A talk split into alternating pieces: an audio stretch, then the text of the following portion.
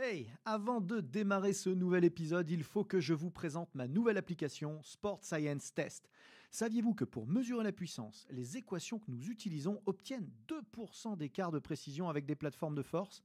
Saviez-vous que l'algorithme de Sport Science Test permettait simplement en filmant le mouvement de savoir quels muscles étirer ou renforcer pour l'optimiser? Que vous pouviez tester l'endurance de dizaines de joueurs à la fois sans jamais vous tromper? Et ce n'est qu'un tout petit aperçu de ce que c'est faire Sport Science Test pour seulement 99 euros par an et de toute la science et la méthodologie que nous avons mise dedans avec les équipes ABD Digital. Alors n'attendez surtout pas pour la tester car l'essai est gratuit. Bon épisode à tous.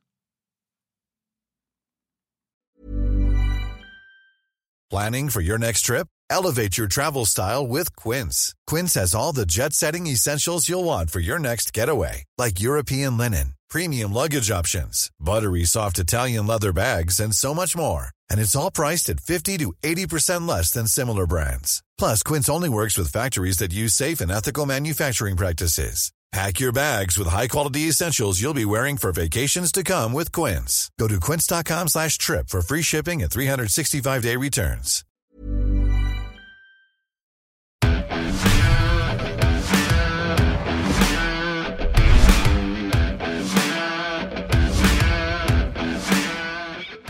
Tous, bienvenue sur ce nouveau podcast de ABD euh, Podcast. Euh, Je suis avec Loïs Monaco. Salut Loïs. Salut Benjamin. Donc tu es préparateur physique de, de haut niveau avec le Nice Volley, Nice Natation. Euh, on en discutait tout à l'heure euh, avant de faire cette émission. Euh, le monitoring, euh, comment tu gères ça? Comment tu l'abordes? Comment ça te permet de te, gu- te guider euh, dans tes entraînements? Quelle, quelle est la place du monitoring euh, dans, dans, ta, méthode, si on peut dire ça Euh, écoute, c'est une, question euh, hyper intéressante. Il faut revenir un petit peu, euh, tu vois, à la, genèse de l'histoire. Euh, moi, quand j'ai commencé à faire de la préparation physique il y a, une dizaine d'années, euh, la charge, un peu ce qu'on comptait de la charge d'entraînement, c'était la charge externe, hein, plus ou moins. Euh, C'est-à-dire, euh, on comptait les séries, les reps, le tonnage de la séance. Volume fois intensité, Voilà. Euh, quand il y avait une RPE, donc une échelle d'intensité, euh, on l'a demandé de temps en temps à l'athlète pour savoir, en gros, s'il n'était pas à 9 ou à 8, euh, il ne s'était pas assez entraîné. Et si tu veux, dans ma démarche, moi j'ai commencé à entraîner des athlètes avec des méthodes qui ont été différentes Mhm. au fur et à mesure des années. Et il y a eu des bons résultats. Il y a eu des, blessures euh, en moins, euh, notamment par le travail de, de mobilité, par le travail avec une bonne technique euh, en musculation. Mais il y avait toujours une limitation sur ce qu'on peut également amener comme information à l'entraîneur. Et il se trouve que quand tu regardes un petit peu notre travail de préparateur physique, d'entraîneur, de musculation, on a quand même poussé assez loin le travail sur la charge, sur la méthodologie. Et tu t'aperçois que cette méthodologie d'entraînement, euh, le volume avant l'intensité, l'intensité, la variété, euh, tous ces paramètres qui constituent ce qu'on appelle la charge d'entraînement, qui est un concept qui est large, qui est discuté. Certains aujourd'hui euh, ne veulent plus parler de charge d'entraînement, ils parlent d'autres, ils ont d'autres terminologies. Euh, ça, c'est quelque chose qui était très peu utilisé par les entraîneurs parce qu'ils ont leur façon de faire dans leur sport. Ils ont le flair un petit peu. Ils ont le flair, ils ont leur expérience. Et euh, la plupart du temps, ça passe ou ça casse. Il y a, euh, pour eux, il y a euh, l'athlète volontaire, l'athlète paresseux. Et euh, les coachs en salle de musculation, ils ont souvent un petit peu le même problème avec leurs clients. Quoi. Lui, il veut pas, lui, il veut.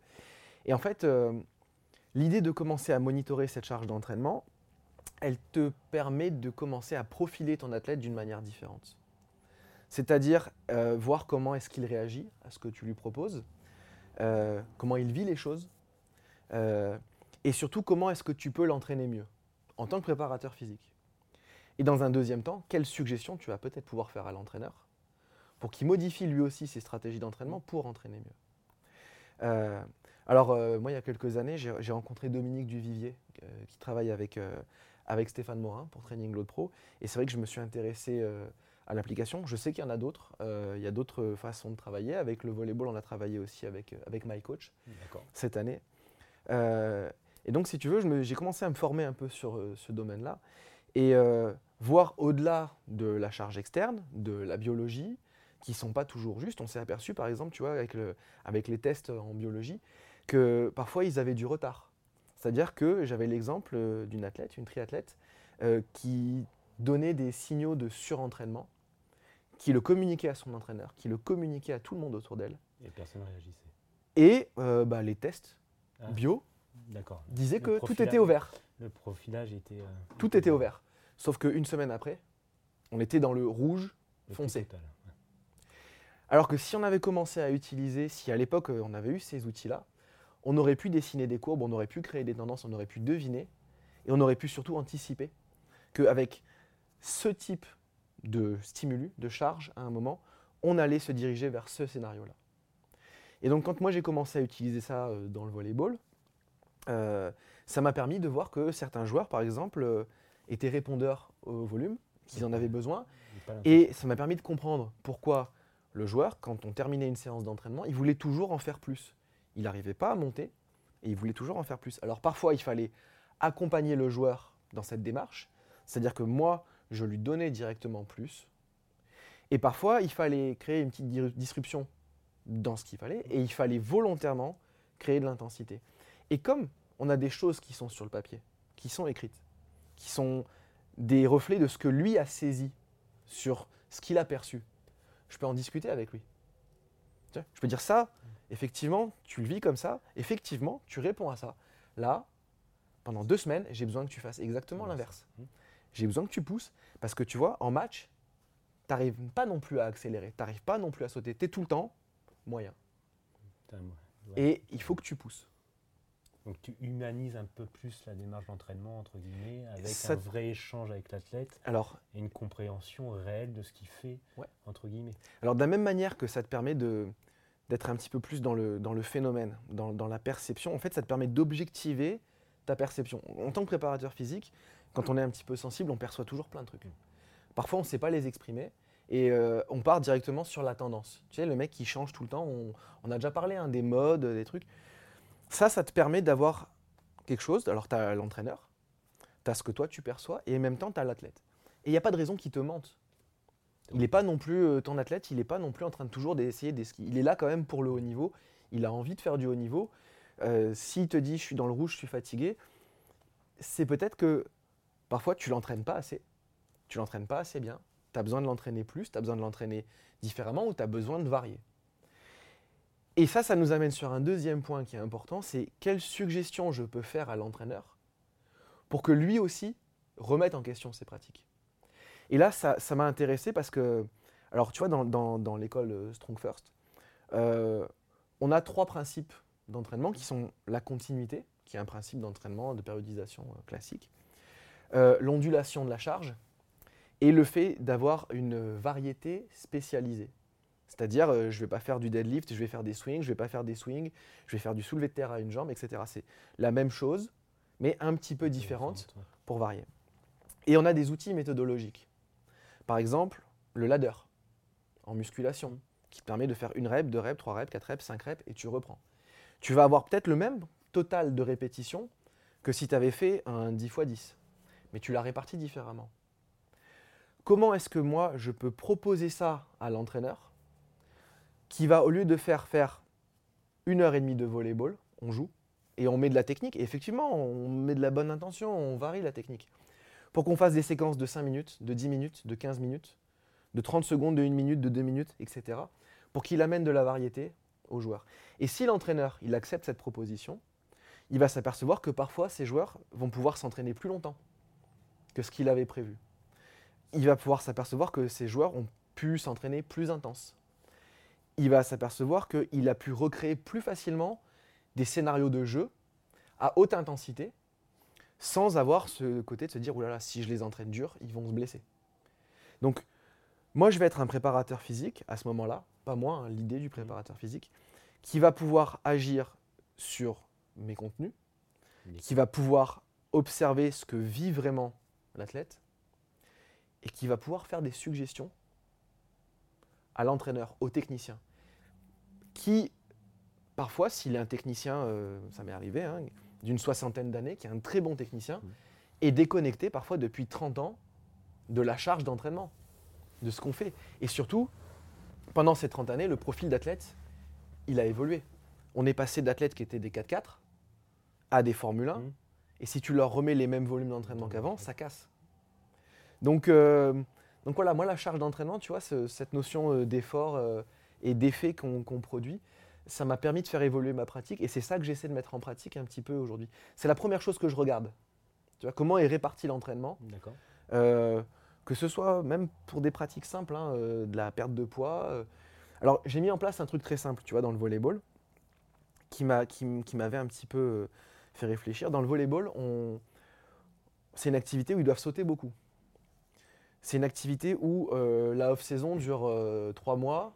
Et généralement, s'ils ont un peu joué au beach volley en buvant de la bière, on a de la chance. Sinon, ils ont que bu de la bière. Donc, et j'ai besoin qu'ils sautent beaucoup, longtemps, qu'ils soient efficaces dans le jeu. Donc, la composition corporelle, elle est importante. Donc, la logique sur la musculation, c'est de reprendre avec des cycles euh, d'hypertrophie qui vont jouer sur la composition corporelle, qui vont permettre de préparer le volume de la saison. Cette année, pour la première fois, j'ai adopté un cycle très simple qui m'a permis de voir comment, en termes de composition corporelle, de mesure, d'adipométrie, mes athlètes réagissaient à ce cycle. Quand tu n'as pas accès à un logiciel, tu peux faire ça. Tu prends un programme simple, assez linéaire, sur les volumes et les charges que tu veux proposer, Tu normalises entre guillemets. et tu observes avec une variable, la variable volume en musculation, donc du volume d'entraînement, euh, 10 répétitions, un certain pourcentage, comment tes athlètes vont réagir au bout de X semaines.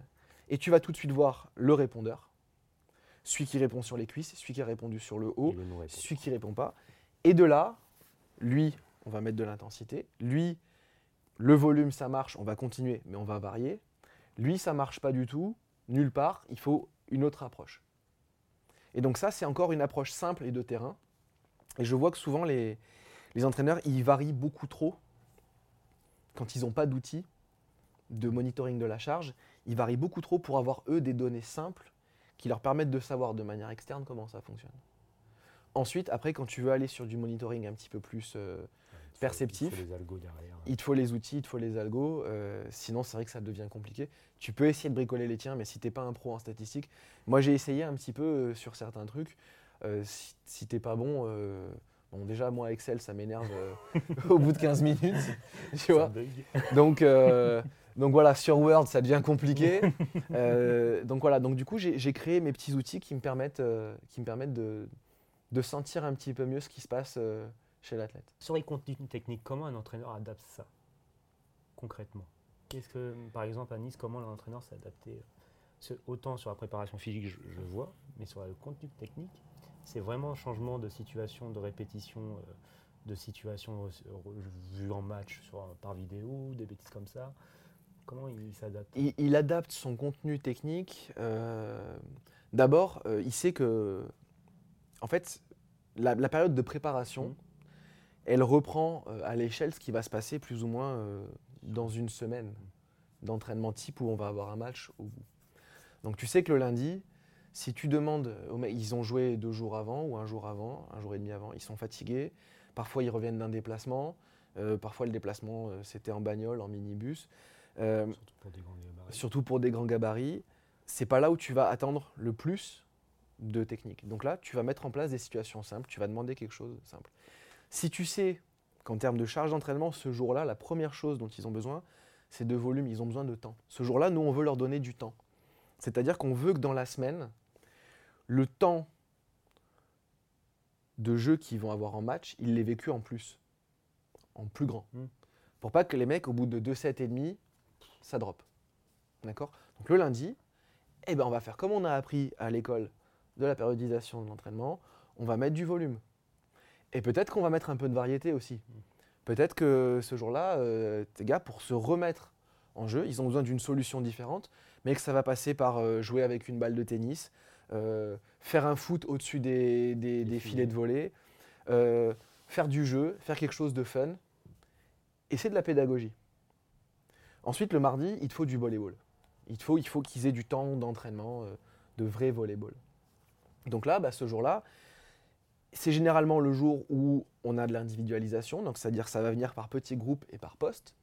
Et savoir que tu peux, euh, par exemple, utiliser le ladder, pour reprendre cet exemple simple, Plutôt que de dire on va faire 100 répétitions techniques du même geste parce que vous êtes nul, on va en faire un, très bien, on va en faire deux, on va essayer de garder la qualité qu'on avait sur un, on va en faire trois, on va en faire quatre, on va en faire cinq, etc. Et on va reprendre. Une fois que tu as fait 5, tu passes pas à 10, ouh, tu repasses à récupères. 1. Mm. Donc mentalement, c'est agréable. Tu sais que le premier c'est la qualité, le dernier c'est un petit peu plus de volume, tu sais que ça tourne, on te ment pas, tu sais que tu t'es engagé. Ça c'est un truc qui est important aussi, c'est pas trop mentir aux athlètes. Tu vois, je suis pas toujours. Alors, dans certains cas, pour aller chercher un petit peu plus euh, euh, au niveau du limbique, aller, pousser un petit peu plus, il faut de temps en temps leur dire euh, surprise, vous avez été nul, on va rester jusqu'à ce que ce soit parfait. Mais la plupart du temps, pour que les athlètes te fassent confiance, ils ont aussi besoin que, tu vois, ok, ça dure une heure, j'ai besoin de vous à fond pendant une heure, à la fin de l'heure, c'est fini. Stop. Les gars, si tu fais ça, ils vont se donner à fond pendant une heure. Quand tu vas leur demander une demi-heure très fort, ils vont te donner la demi-heure très fort. Quand tu vas leur demander cette demi-heure très fort après une heure et demie, mais c'était planifié, on va faire une heure et demie de petites situations de jeu, une demi-heure très fort. C'est votre quatrième set, les gars. C'est celui où il faut gagner le match. Une mise en situation. C'est une mise en situation. Et là, la technique, tu es, moins en train de chercher comment le geste parfait euh, il va s'exprimer. Le, le technicien, il a fait son travail en individualisant en amont. Mais surtout, tu leur donnes une situation physique où les mecs sont en condition et ils savent que c'est à ce moment-là qu'ils doivent exprimer le meilleur d'eux. Du coup, quand dans ta semaine, les gars, ils ont vécu le volume le lundi, les situations de jeu, la technique, mise en situation en milieu de semaine, que un à deux jours avant le match, tu leur as fait monter l'intensité. En musculation, par les méthodes de puissance, les méthodes de force max, en fonction de ce dont tu as besoin à ce moment-là. Et que dans le volet, ils ont des séquences courtes et intenses, qui répondent pourquoi pas à ce qu'ils ont vu en vidéo. Tes mecs, quand ils arrivent en match, peut-être qu'ils vont perdre contre une équipe qui est meilleure, d'accord? Mais ils vont sûrement avoir de quoi tenir jusqu'au bout. Poser des problèmes à l'adversaire. Ils vont sûrement poser des problèmes. Parfois, ils vont aller chercher un point. Et c'est déjà bien, parce que tu as affronté euh, le meilleur euh, du jour ou du championnat. Et surtout, tu crées des bases de confiance entre les joueurs et des liens. avec l'entraîneur, etc. etc. C'est pas toujours facile à mettre euh, en place.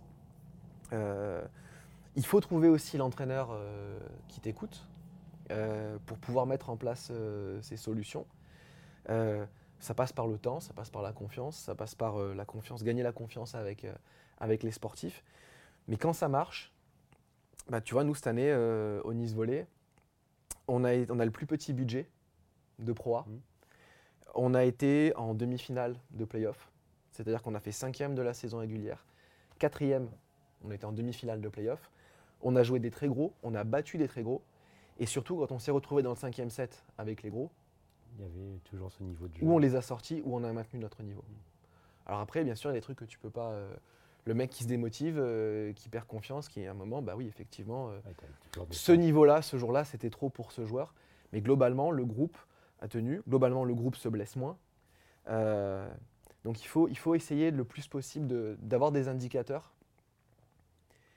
Le truc important, il faut faire confiance aux athlètes. Il faut leur donner les moyens de te faire confiance et de leur faire confiance. C'est un peu, euh, c'est un peu le problème du parent avec l'adolescent, tu sais. C'est ça, c'est exactement C'est un peu ça. On, on a été ado, on sait ce que c'est. On a, on a cette demande de confiance avec l'adulte qui ne qui nous Qui croit ne pas croit encore. pas encore et qui croit qu'on est encore un gamin. C'est ça. Et si tu as l'outil un petit peu au milieu qui te permet d'objectiver tout ça, eh ben, tu crées des pratiques euh, gagnantes. Et il y a beaucoup de sports euh, qui gagneraient à, à pouvoir créer ces, ces Tu crées surtout de l'adaptabilité surtout. Ouais. C'est Ouais. ce qui est finalement le- l'essence même du haut niveau. Parce que des méthodes toutes faites, on Tout en a. les connaît, hein. Tu vois Euh, nous, notre méthode, c'est sur le volume. Alors effectivement, l'entraîneur ou la méthode, elle attire les gens qui sont répondeurs au volume. L'entraîneur ou la méthode, il attire des gens qui sont répondeurs à l'intensité, ou d'un groupe fun, ou un groupe sérieux, ou, tu vois. Mais comment tu fais pour t'adapter tout le temps? Et comment tu fais pour les faire performer à haut niveau?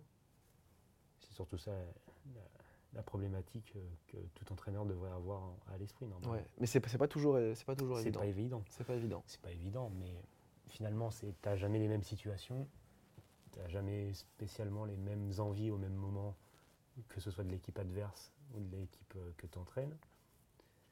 Et il faut trouver cette synergie pour que les, athlètes aient sur le plan tout autant physique, cognitif, émotionnel, pour répondre à la situation problème posée. Et ça, c'est marrant parce que une grande partie du, travail de- d'entraîneur en général, c'est euh, d'essayer de créer de la confiance. Je pense que 80% des entraîneurs, et c'est surtout de se rassurer eux-mêmes.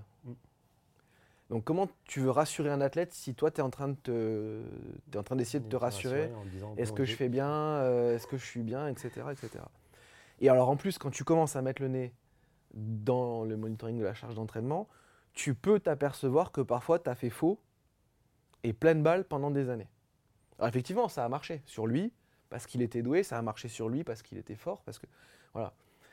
Et ça te demande d'être capable de te remettre en question sur tes pratiques. Effectivement, tu avais un modèle, alors tu peux prendre le modèle Bon Pas par exemple, tu peux prendre les modèles euh, de l'Est, tu peux prendre les modèles euh, américains, anglo-saxons, euh, tu peux prendre plein de modèles, mais ça reste des modèles. Et l'essence du sport de haut niveau dans des habiletés qui sont ouvertes, c'est que par définition, tu es sur des athlètes hors normes et sur des situations qui sont très difficiles à modéliser. et qui sont ponctuels finalement. Très Ouais. ponctuels. Donc du coup, il faut que tu puisses mettre en place des choses pour amener des éléments. Et la notion de charge d'entraînement et de monitoring de la charge d'entraînement, ça te permet d'objectiver ce que tu fais dans ta semaine et dans l'année. Et, de, et surtout de, de devenir un peu borne dans, aux au royaume des aveugles. Quoi. Ouais. Ouais, tu vois, vois un peu. Moi, honnêtement, hein, quand j'ai commencé à travailler euh, sur ça, euh, ça a été un des éléments. J'ai eu plusieurs euh, tu sais, petites phases de révélation un peu dans, dans ma carrière. euh, je cite souvent, le, le- pour moi, un, un des meilleurs livres qui existe, c'est Easy Strengths Mhm. de Pavel Tsatsouline et, et Dan John, euh, qui m'a vraiment amené à comprendre des choses sur l'entraînement, où tu as une infinité d'auteurs qui sont cités dans le bouquin, euh, de Verkhochansky à Bondarchuk, à, au- au- à, euh, comment il s'appelle euh, euh, Louis Simons, à, à d'autres, auteurs. Euh, et ça a été un premier, une première révélation sur comment euh, répartir effectivement mes contenus, ma charge d'entraînement par rapport aux athlètes, par rapport au cadran de Dan John dans ce bouquin. Et la deuxième, ça a été de, de, de, de- d'ouvrir- de voir un peu dans la matrice, tu vois, de la charge d'entraînement et de commencer à faire des liens sur des choses qui étaient là, mais que je ne savais pas vraiment mettre. Que tu euh, sentais plus ou moins. Et, et je ne savais pas comment les mettre dans l'ordre. D'accord. Je Et dis pas que je sais bien le faire aujourd'hui, mais mais je, tu t'anticipes mieux quoi, je commence un petit peu à anticiper et à avoir des idées de, de ce qui se passe. et d'être meilleur. Quoi. Ouais. De rendre meilleur. De de rendre rendre meilleur. meilleur. D'essayer de rendre meilleur. Donc tu- penses qu'on a fait le tour là-dessus tu... Ouais, c'est un, concept. Même si c'est. Un concept méga large, euh, le monitoring et la charge d'entraînement.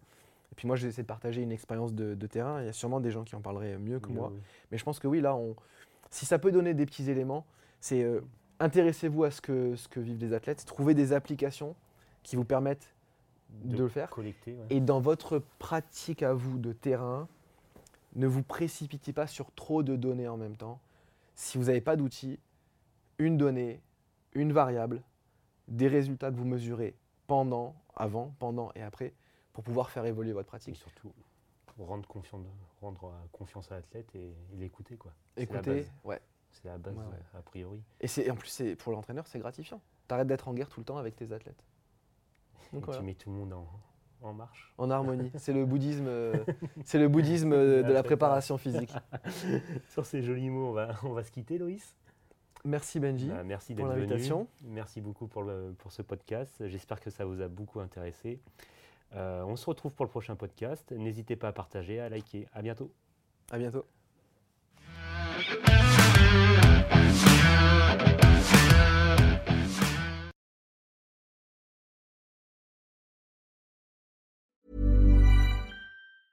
Ever catch yourself eating the same flavorless dinner three days in a row? Dreaming of something better? Well, HelloFresh is your guilt free dream come true, baby. It's me, Kiki Palmer. Let's wake up those taste buds with hot, juicy pecan crusted chicken or garlic butter shrimp scampi. Mm. Hello Fresh. Stop dreaming of all the delicious possibilities and dig in at HelloFresh.com. Let's get this dinner party started.